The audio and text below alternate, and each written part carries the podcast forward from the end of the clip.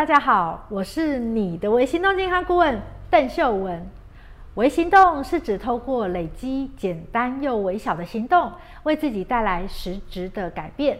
执行每一个微行动，只需要花费五分钟以内的时间就能完成，并且不需要耗费很大的精神与力气，就可以帮助你改变自身的健康哦。我要带着你，利用每次一点一点的微小行动，带来健康改变。前阵子看到一个新闻，全球啊心理健康亮红灯。根据数据显示，有将近十亿人被诊断患有心理疾病。在美国，又有将近五分之一的成年人患有精神疾病。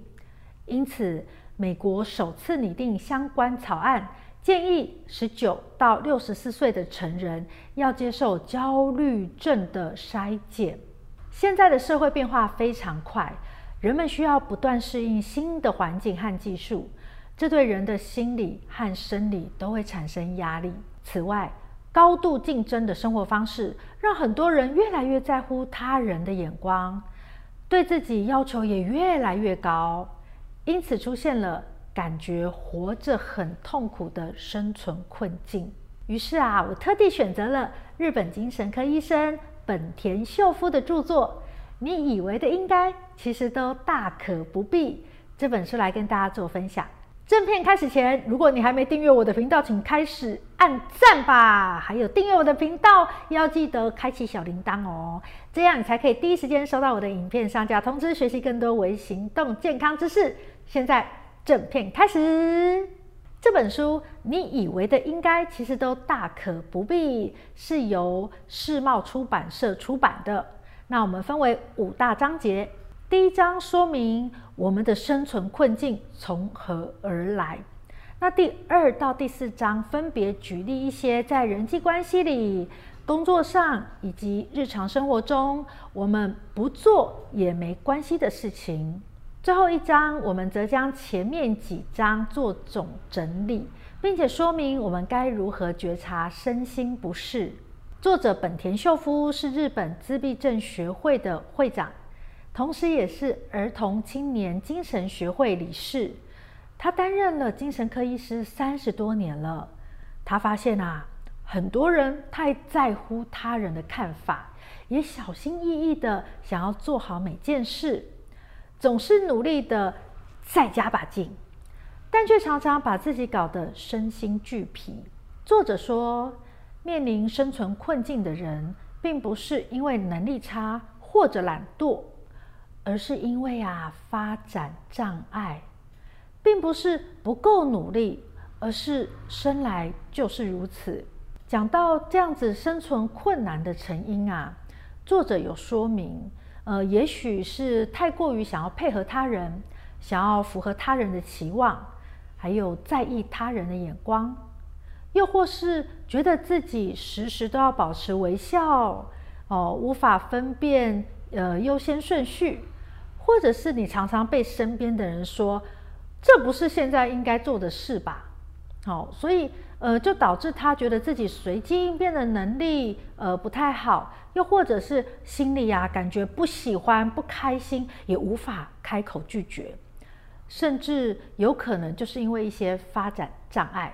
那发展障碍呢，又可能有以下几种类型哦，呃，像自闭症类的障碍，ASD，好，主要的特征是在人际关系上不擅长随机应变。例如，无法掌握人际互动现场的氛围，喜欢的事物范围呢也比较狭窄。好，然后再过来，像注意力不足过动症 （ADHD） 哦，呃，主要它的特征是注意力不佳或者过动，呃，甚至过分的冲动。例如，经常忘东忘西，容易分心，无法久坐，或是想到什么就说什么。另外还有学习障碍 （LD），它主要的特征是不擅长读写算。那有些人只会出现其中一种，那有些人则会复合的出现。无论在工作、人际关系还是日常生活上，有些人会对有发展障碍倾向的人抱持着“到底为什么连这么简单的事情都做不到”的这种想法。然而，有发展障碍特质的人，有时候是无论如何努力都无法克服的，因此就会造成生存困难。于是啊，作者告诉大家，在自己的特殊情况下，战略性的选择。不做也没关系，哈哈，这样子会更容易生存哦。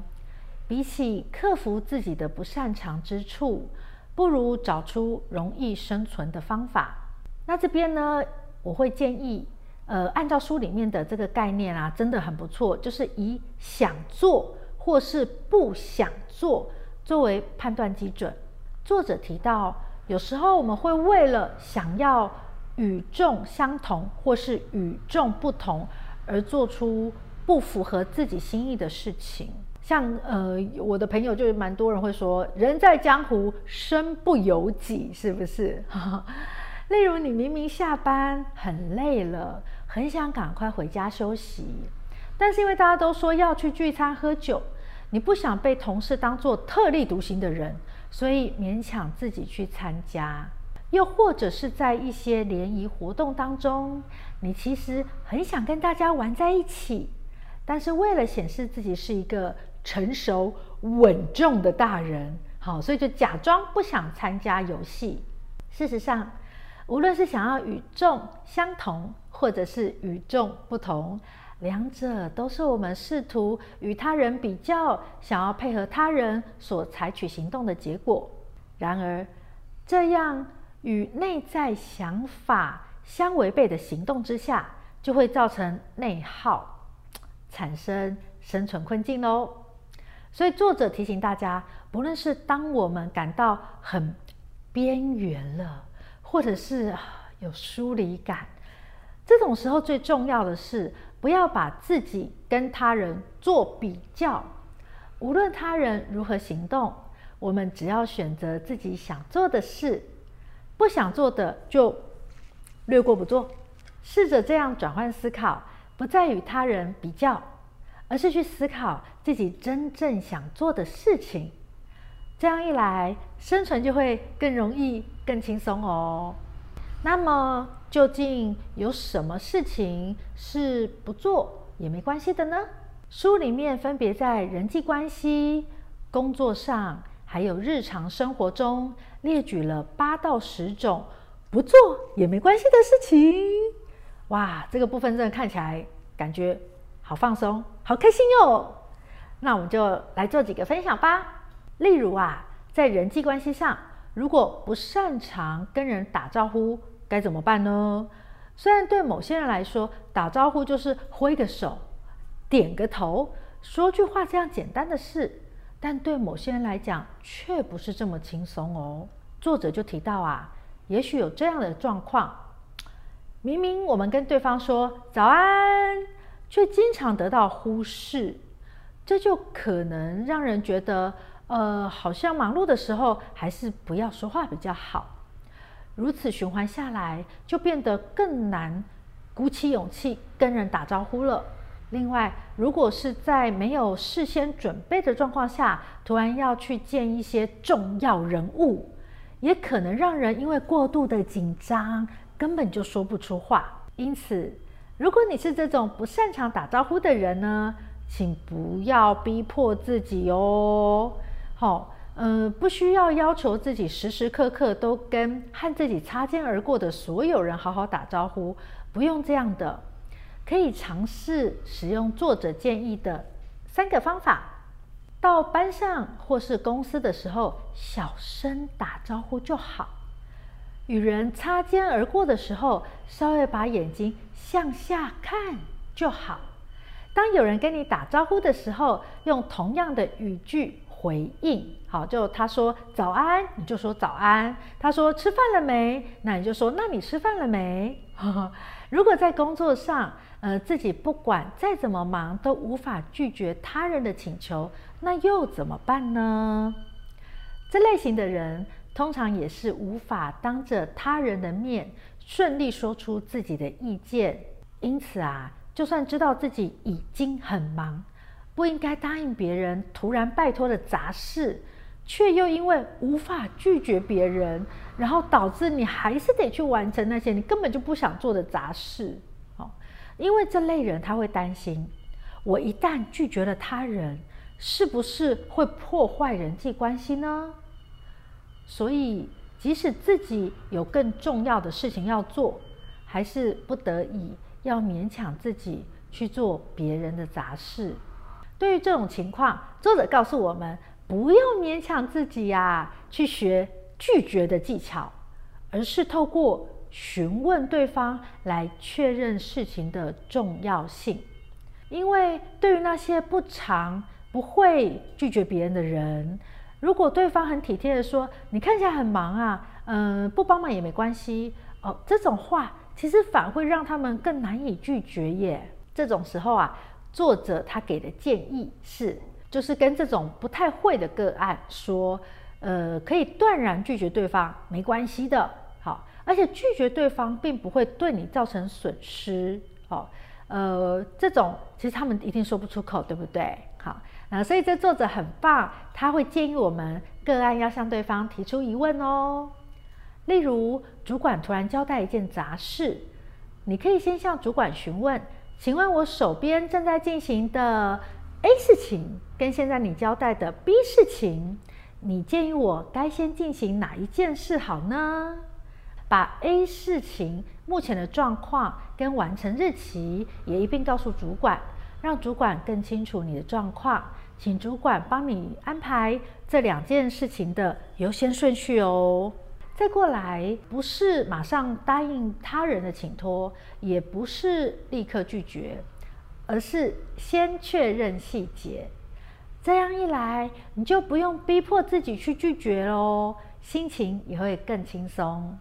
在生活上又有另外一种状况，有时候你可能会被说你太敏感了。的确，有些人对于某些香味、触感、声音、光线，会过于敏感，因此他会感到不舒服。好，例如我们穿上不适合自己皮肤的服装，哈，领口周围有标的的衣服，就是那个嗯标签啊，对，有的是那种粘上去的，有的都是缝上去的。那或者是有些地方我们可能去参加的时候，必须要喷香水。好，对于这种呃身体上的不舒服，可是我们又必须要穿着适合工作或是和某些场合相搭配的服装，有些人会为这些感到烦恼，并且把自己的过敏状况当作是我想太多了，我太敏感了，而选择忍耐，即使他们感到不开心、有压力，也还是压抑着情绪去勉强自己配合。作者分享。面对这种状况，请把握一个原则。这个原则是因为不舒服，所以不要忍耐。不管是在工作中还是生活中，都要重视自己的感觉，避开让自己不舒服的事物哦。好，到了本书的最后一章，作者告诉我们：如果你在阅读这本书之后，心里开始有试着做看看的想法，哇！光是这个想法就等于踏出了消除生存困境的第一步喽。那在现在这个变化极快速的时代里呀，我们每个人都在时代的洪流里挣扎，常常用尽了全力去工作，嗯，面对人群，有时候真的也会消耗一些能量。在这样过度的内耗下，我们会很想好好的。喘一口气，而这本书就是帮助你喘一口气的好选择哦。如果你也经常觉得活着很累，需要一些方法来找到适合自己的生存方式，试试看。读这本书，你以为的应该，其实都大可不必。找到一些不做也没关系的事情，就能够选择一条更像自己。更不勉强自己的生存之道。今天的分享就到这边，我会在底下放上你以为的应该，其实都大可不必这本书的购买链接，有兴趣的人赶快去看看哦。最后，我希望你跟我分享，你有没有遇过哪些生存困难？如果有遇过，那你是如何处理，或你打算怎么处理？欢迎在下面留言告诉我，每一则留言我都会亲自回复。期待你的留言，我们下次见喽，拜拜。